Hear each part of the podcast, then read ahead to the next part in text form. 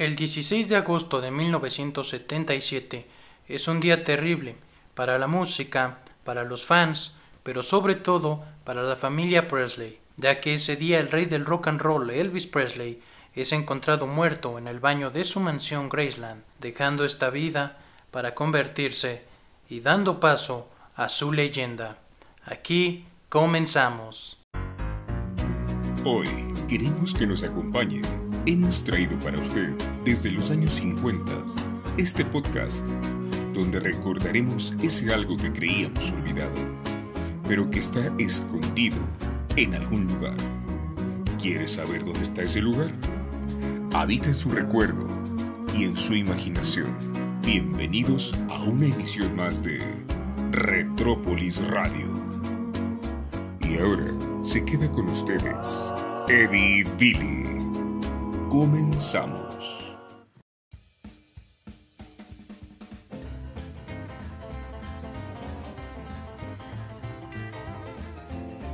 Amigos, bienvenidos al primer capítulo de la segunda temporada de Retrópolis Radio.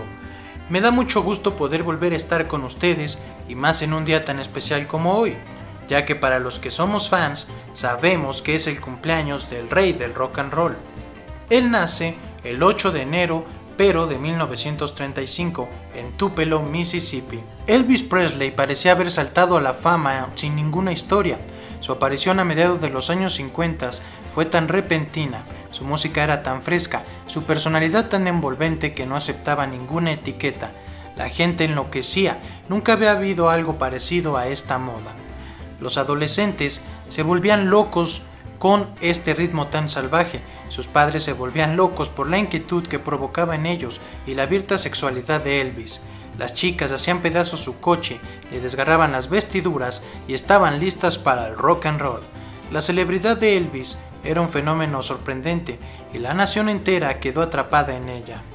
Al principio el popular presentador de televisión Ed Sullivan dijo que no tocaría a Elvis ni con una vara de 3 metros. A la gente que no era del sur le parecía demasiado grosero y citándolos a ellos, un granjero estúpido de una región atrasada e intolerante. Era obvio que su música tenía cierta afinidad con el rhythm and blues, con la música de afroamericanos, y en ella la gente oía toscos ritmos de selva relacionados con el vudú, era lo que comentaban algunos de los más conservadores de Estados Unidos en esos tiempos. Pero ¿cómo surge todo esto? El 8 de enero de 1935, en Tupelo, Mississippi, Gladys Presley daba luz a sus gemelos Elvis Aaron Presley y Jesse Garon Presley, el cual murió prácticamente al nacer. Para 1948, los Presley se mudaron a Memphis, Tennessee, el lugar donde se definiría la carrera musical de Elvis, pero tuvieron que pasar algunos años, ya que hasta 1954 Elvis va a Sun Records donde por fin descubren el talento y fue descubierto gracias a la grabación de That's Alright Mama por Sam Phillips, director de Sun Records. Elvis estuvo permaneciendo y grabando ahí durante dos años, ya que para 1956 es donde cambia de disquera y firma con la RCA Victor, lanzando su primer álbum, el cual fue muy bien aceptado por la juventud. Comienza a crecer como estrella, ya que el mismo Ed Sullivan lo invita a su programa. Y aquí es donde nos preguntamos algo muy curioso. ¿Dónde quedó esa vara de 3 metros que Ed Sullivan decía? Comienza a ganar popularidad y esto se refleja en los dólares, ya que para 1957 logra comprar su mansión Graceland y se la da como un regalo a sus padres, los cuales vivían con él en esta nueva mansión. Todo iba bien en la carrera de Elvis Presley, hasta que de pronto le cambiaron la guitarra y los zapatos de ante azul por una escopeta y botas con casquillos, ya que siendo exacto el 24 de marzo de 1958, Elvis Presley fue llamado por el ejército de los Estados Unidos y lo mandaron al frente en un batallón en Alemania, donde permanecería ahí durante dos años completos. Elvis al ver que lo enlistarían en el ejército, pues se preocupó bastante, ya que él pensaba que al no grabar nuevos materiales y estar inactivo durante dos años, su público lo olvidaría. y más que estaban existiendo o tenían su apogeo cantantes como lo son Jerry Lee Lewis y Chuck Berry, Elvis pensaba que su público migraría con ellos y a él lo dejarían en el olvido.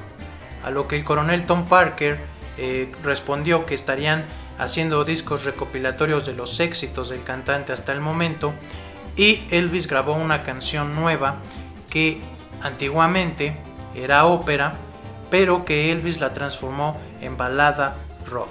Y me refiero a la canción de It's Now or Never. Pero no todo era vender discos y ser el más popular. Elvis recibiría uno de los golpes más fuertes como ser humano en ese año, ya que en 1958 también su madre muere. Fue un golpe bastante duro en la vida de Elvis Presley, ya que él tenía un apego bastante fuerte hacia su madre.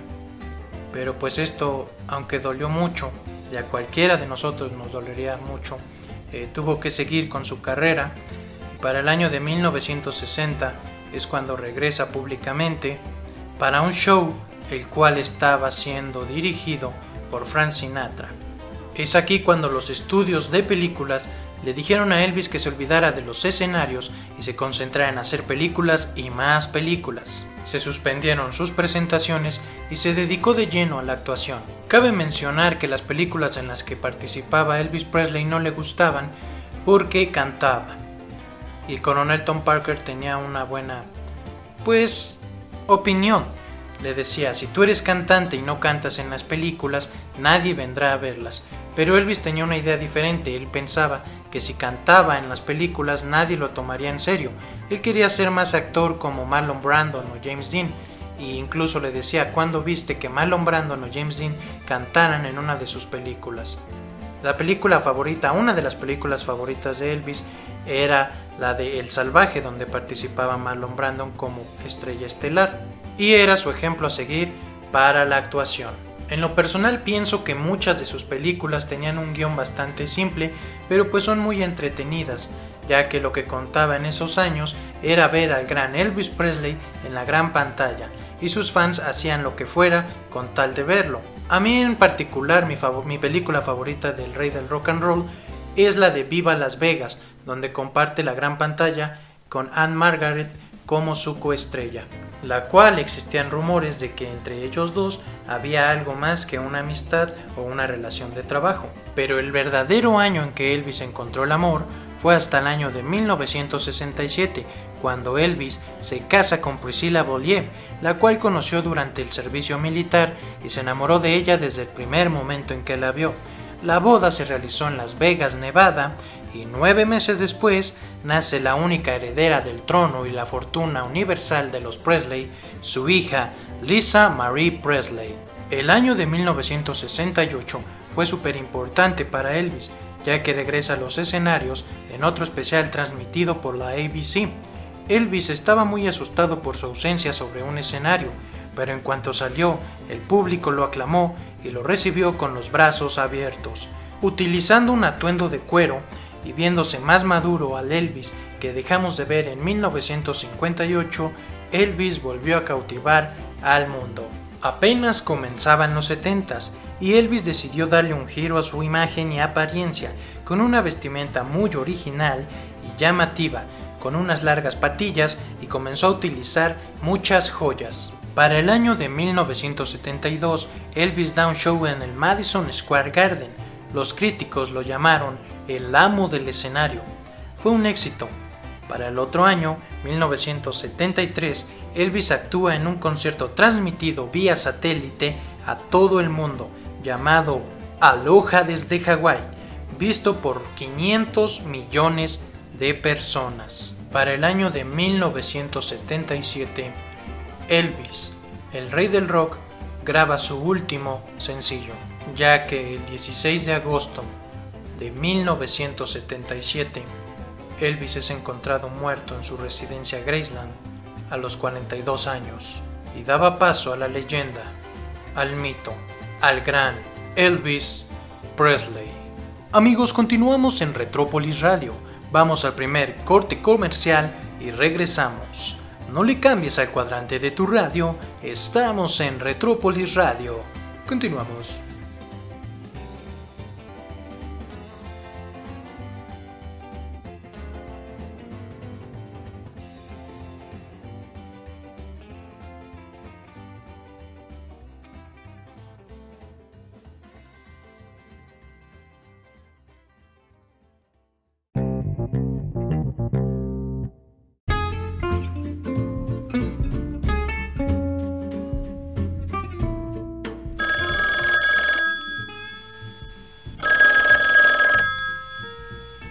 Buenas tardes, Retrópolis Radio.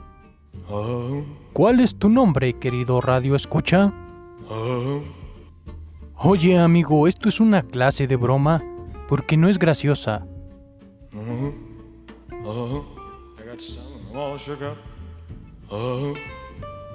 Elvis, eres tú, ¿verdad?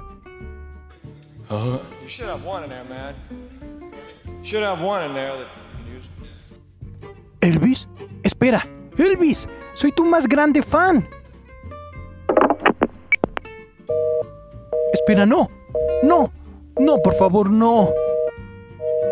Retrópolis Radio, la nostalgia en tus manos.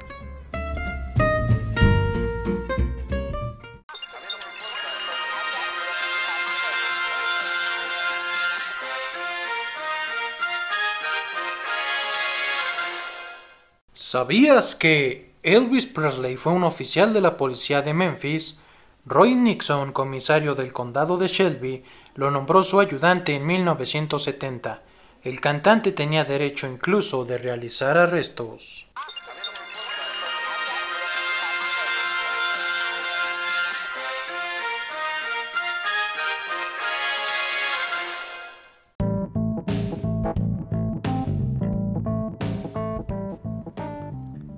Tus recuerdos al alcance de un clic. Somos Retrópolis Radio.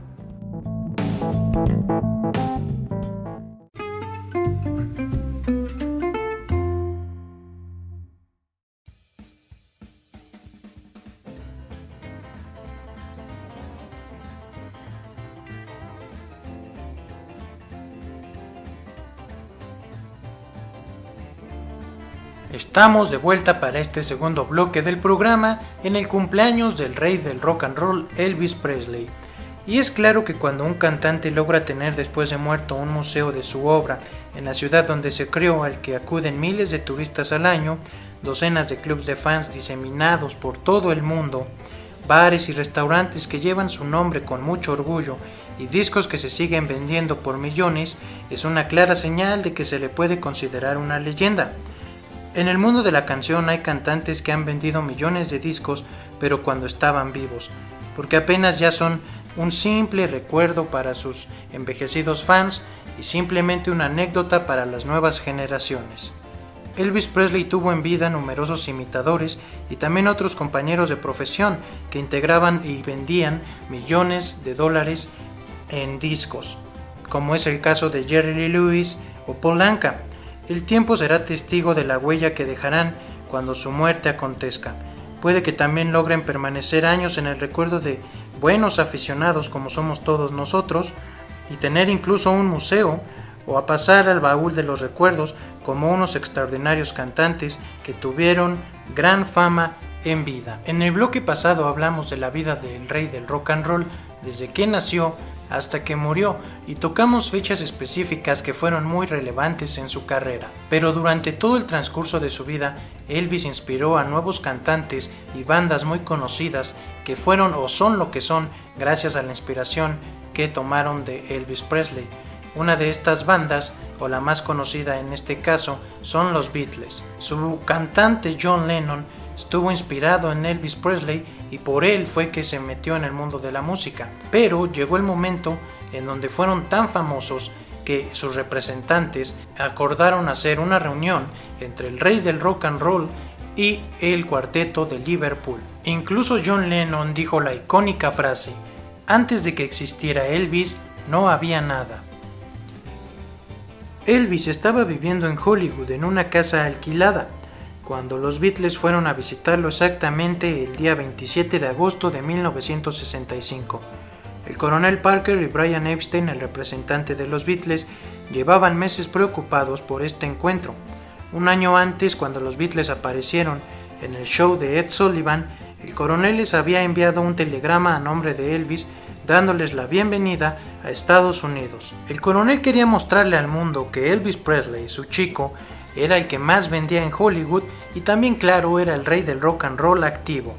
Pero esto estaba por dudarse porque la bitlemanía inundaba las emisoras de radio. Dos semanas antes los Beatles habían estado actuando ante 65 mil personas en el Shea Stadium, una cifra récord, ya que solo había pasado unos años antes con la aparición de Elvis y la fiebre del rock se había extendido por todas partes. Y ahora los Beatles se habían convertido en la avanzadilla de lo que pronto se conocería como la revolución cultural de los 60. Buscando y investigando encontré el siguiente anécdota sobre ese día en la reunión. Al principio los Beatles se sentían tan impresionados que no fueron capaces de hablar. La situación era algo incómoda, así que Elvis cogió el mando del televisor y se puso a cambiar de canal. Los Beatles estaban muy impresionados porque era la primera vez que veían aquel aparato. Elvis sentado en un largo sofá con forma de L dijo, si piensan quedarse ahí sentados todo el día mirándome, yo me voy a la cama. No pensaba que esto iba a ser como cuando los súbditos se presentan ante el rey. Creí que hablaríamos de música y que experimentaríamos un poco. La actitud de Elvis para con los Beatles era un poco hostil o como de rechazo, ya que no le caían muy bien, porque sentía que su look o su influencia pues era más como influenciar a las nuevas generaciones a usar eh, sustancias o en sus propias palabras pues drogas.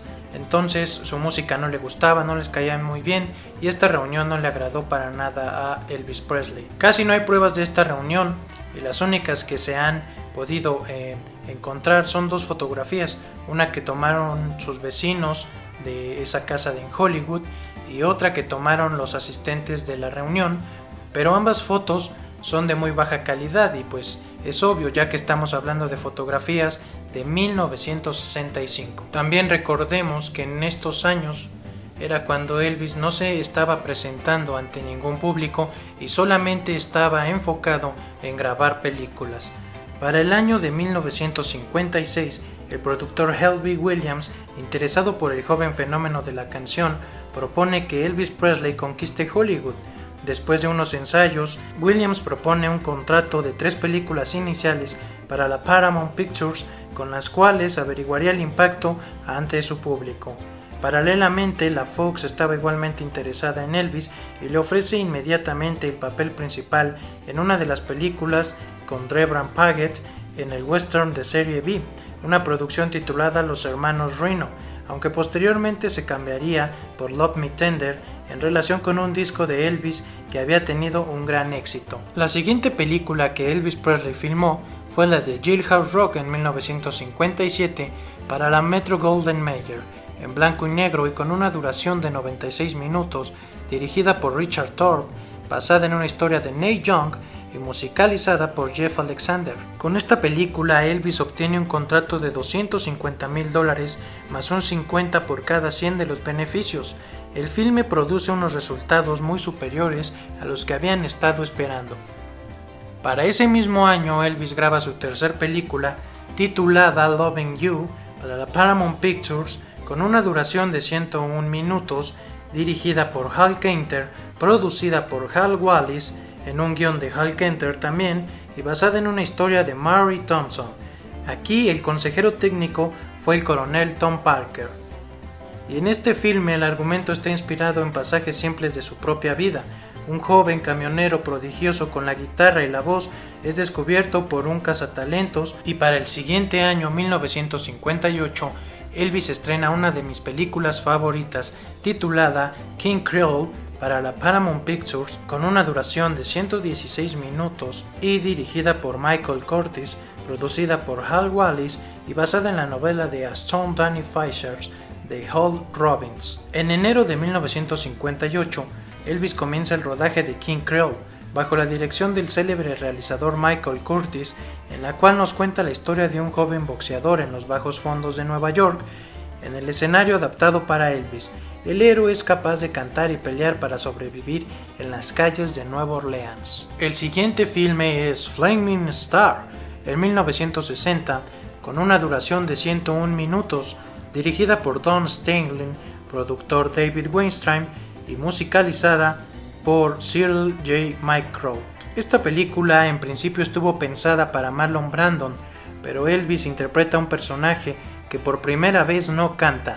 Se trata de un agradable western filmado en color, vigorosamente realizado por Don Siegel, en donde Elvis interpreta el papel de un mestizo que se encuentra en medio de los conflictos entre indios y blancos en el oeste de Texas durante el año de 1878. Saltándonos algunas películas y algunos años, llegamos a 1964, donde se estrena Viva Las Vegas de la Metro Golden Mayer con una duración de 86 minutos, dirigida por George Sidney, productor ejecutivo Jack Kamis y George Sidney, con una coreografía de David Winters y la música de George Stoll, interpretada por Elvis Presley como Lucky Jordan y Anne Margaret como Rusty Martin. Esta es una de mis películas favoritas ya que combina la belleza de Anne Margaret, el talento de Elvis Presley, música, carros y Las Vegas. Traté de mencionar las películas más importantes o más representativas del rey del rock and roll, pero estas no son ni la mitad ni la cuarta parte de sus películas de tantas que él filmó. Pero vamos a dejarlo hasta aquí y vamos al segundo corte comercial del programa. No te muevas y no le cambies al cuadrante de tu radio porque estamos en Retrópolis Radio. Continuamos.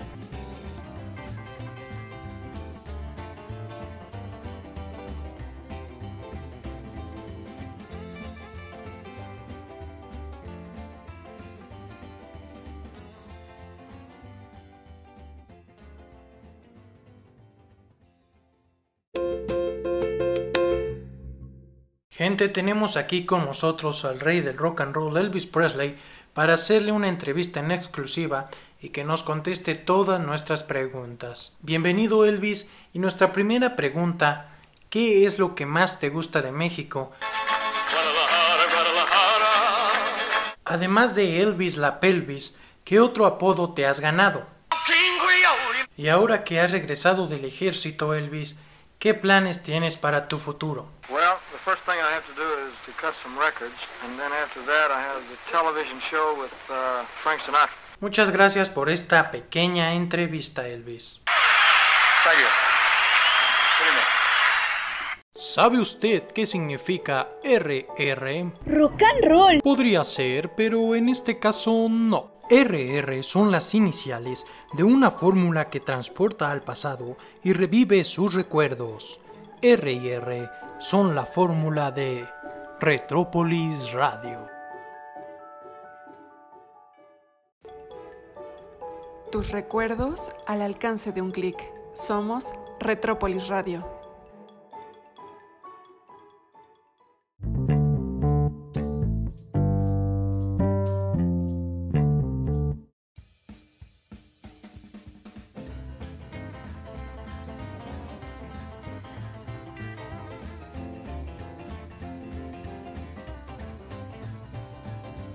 Estamos de regreso para este tercer y último bloque del programa y ya hablamos sobre las películas del rey del rock, sobre su encuentro con los Beatles y sobre toda su vida desde que nació hasta que murió. ¿Qué más podremos hablar de él? Pues definitivamente hay muchos secretos que el rey se llevó a la tumba. Sin embargo hay otros que no han salido a la luz pública en su totalidad y aquí te vamos a presentar algunos de ellos. Como por ejemplo, ¿sabías que Elvis iba a iniciar una gira de 12 días después de que falleció? Algo muy parecido a lo que le pasó a Michael Jackson, ¿no lo creen? También sabían que frecuentemente Elvis firmaba ambos pechos de las chicas cuando terminaba sus conciertos. También sabían que Priscilla Presley la conoció en Alemania gracias a un amigo suyo a quien le gustó como pareja para el rey del rock and roll, o que horas después de que murió se le manifestó a Priscilla de forma espectral en el vestidor de su recámara, dejando un aroma de su esencia muy muy fuerte. Sabían que vivía con una docena de personas debido a que le temía imprescindiblemente a la soledad y a este grupo de amigos se les llamaba la mafia de Memphis, ya se imaginarán por qué. Todos ellos contaban con placas de la policía reales y con armas que muchas veces eran compradas por el mismo Elvis Presley. O también sabían que la única hija del rey del rock and roll, Lisa Marie Presley, se casó con el rey del pop, Michael Jackson, únicamente para juntar intereses económicos? Estos datos anteriores tal vez son unos de los más conocidos, pero aquí les van 30 cosas que tal vez desconocían del rey del rock and roll. Número 1 el saco dorado de Elvis era genuino ya que todas las escamas eran de oro real. Número 2. Elvis llegó a ser un hombre muy espiritual ya que estaba apegado a Dios y a su religión. Número 3. Elvis participó en más de 30 películas y las aborreció todas. Número 4. Elvis fue oficial de la policía en Memphis, como lo mencionamos anteriormente, contaba con su placa y podía realizar arrestos. Número 5. Nadie sabe quién fue la primera persona en pronunciar la frase Elvis ha salido del edificio. Número 6. Elvis era un hombre muy poco común, incluso al sur de los Estados Unidos.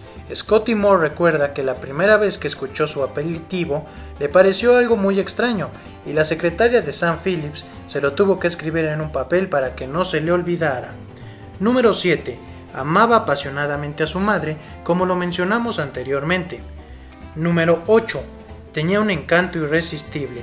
Según Sam Phillips, Elvis Presley tenía una personalidad muy contagiosa. Número 9. 1956 fue el año en el cual Elvis Presley vendió más discos. Número 10. En 1967 resultó su peor año en términos comerciales. Número 11. Presley poseía una memoria asombrosa. Número 12. Elvis experimentó con ácido. Ello sucedió luego de que leyera Las puertas de la percepción de Aldous Huxley en 1965 fue una noche de Navidad al lado de su esposa Priscilla y de dos amigos en su casa Graceland. Lo hicieron mientras veían una película de ciencia ficción y se comían una pizza. No sé muy bien a qué se refiere con ácido, pero pues fue un punto que encontré. Número 13. Fue el ejército el que lo volvió drogadicto.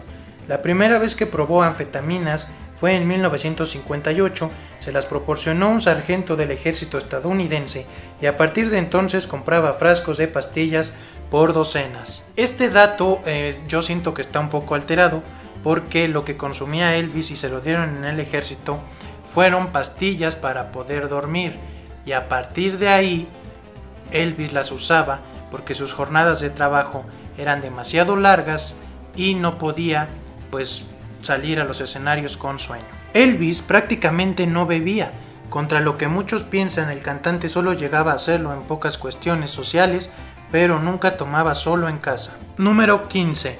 Decían que no estaba tan gordo como se veía en la cámara, ya que la cámara, como sabemos, aumenta 5 kilos. Número 16. Su gusto por el karate fue su mejor escuela de baile, ya que muchas veces en el escenario Elvis utilizaba pasos de karate que había aprendido en sus clases. Número 17. Era un tipo muy diplomático. Cuenta Sam Phillips que Elvis siempre fue de finas maneras. Su madre pensaba que no existía razón alguna para no ser amable y respetuoso con toda la gente. Número 18. Para cuando sí llegaba a enojarse, era un tipo muy difícil de tratar y de bajar el enojo. Número 19 alguna vez estuvo a punto de convertirse en monje. En marzo de 1965, mientras manejaba su auto a las afueras de Flagstaff, Arizona, miró hacia el cielo y en una nube vio claramente la cara de San José Stalin. El propio Elvis contaría poco después, eso fue todo, el rostro de Stalin de pronto se convirtió en el rostro de Cristo y cada fibra de mi ser pudo ver su presencia. Número 20. Una vez durmió con todas las coristas del Lido de París. Una noche libre durante su estancia en el ejército, Elvis acudió a un cabaret y ahí fue donde sucedió esta magia. Número 21. Elvis creía mucho en el poder de su mente. Número 22.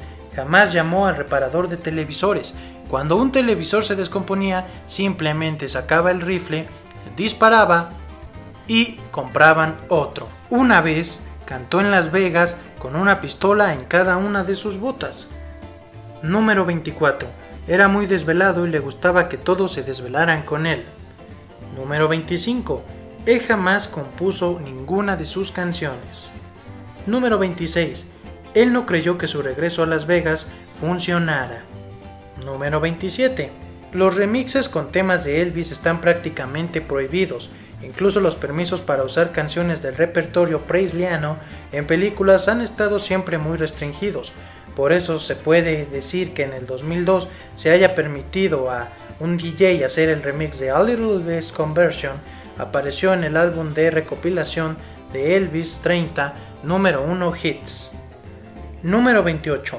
Elvis Presley tenía cuando menos 11 diferentes drogas en su sistema sanguíneo cuando murió. Este dato es falso ya que cuando hicieron la autopsia se dijo que fue por causas naturales y nunca se pudo probar lo contrario. Entonces e, este dato es muy falso. Número 29. Hay quienes siguen tocando con él después de muerto. Es el caso de James Burton, su guitarrista de cabecera entre 1969 y 1977. El tipo sale de gira con su grupo y en una gran pantalla es la en donde aparece Elvis Presley en sincromasia con la banda. Incluso el propio Elvis, quien hace la presentación al decir a tocar James. Y número 30, muchos quisieran que Elvis siguiera vivo. En este punto me incluyo yo, ya que Elvis Presley, si siguiera vivo, nos hubiera engalanado con muchas de sus interpretaciones que tal vez él tenía pensadas para algún futuro, pero que por el tiempo, por su mala alimentación y por el sobrepeso que tenía, ya no pudo deleitarnos con estas obras musicales. Amigos, pues hemos llegado al fin del primer capítulo de la segunda temporada y fue un gusto que coincidiera con el cumpleaños del rey del rock and roll, ya que como saben, en este podcast somos muy fans de Elvis. Si ustedes quieren saber más sobre Elvis, datos curiosos o teorías conspirativas, pueden encontrarlas en nuestro sitio de YouTube Retropolis TV, donde hay mucho más contenido del rey del rock and roll y donde de seguro encontrarán mucho material que les interese. Solo me queda agradecerles por estar una vez más con nosotros y también claro agradecerle al rey del rock and roll por darnos toda su música con esta frase. Thank you very much for giving the world music. Lo cual quiere decir, muchas gracias por darle al mundo tu música. Yo soy su amigo Eddie Billy y nos escuchamos en la próxima. Long Life of the King. Larga vida al rey.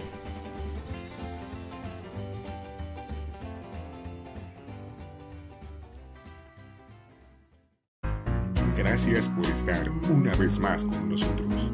Y recuerden que en Retrópolis no vivimos en el pasado, vivimos en los recuerdos.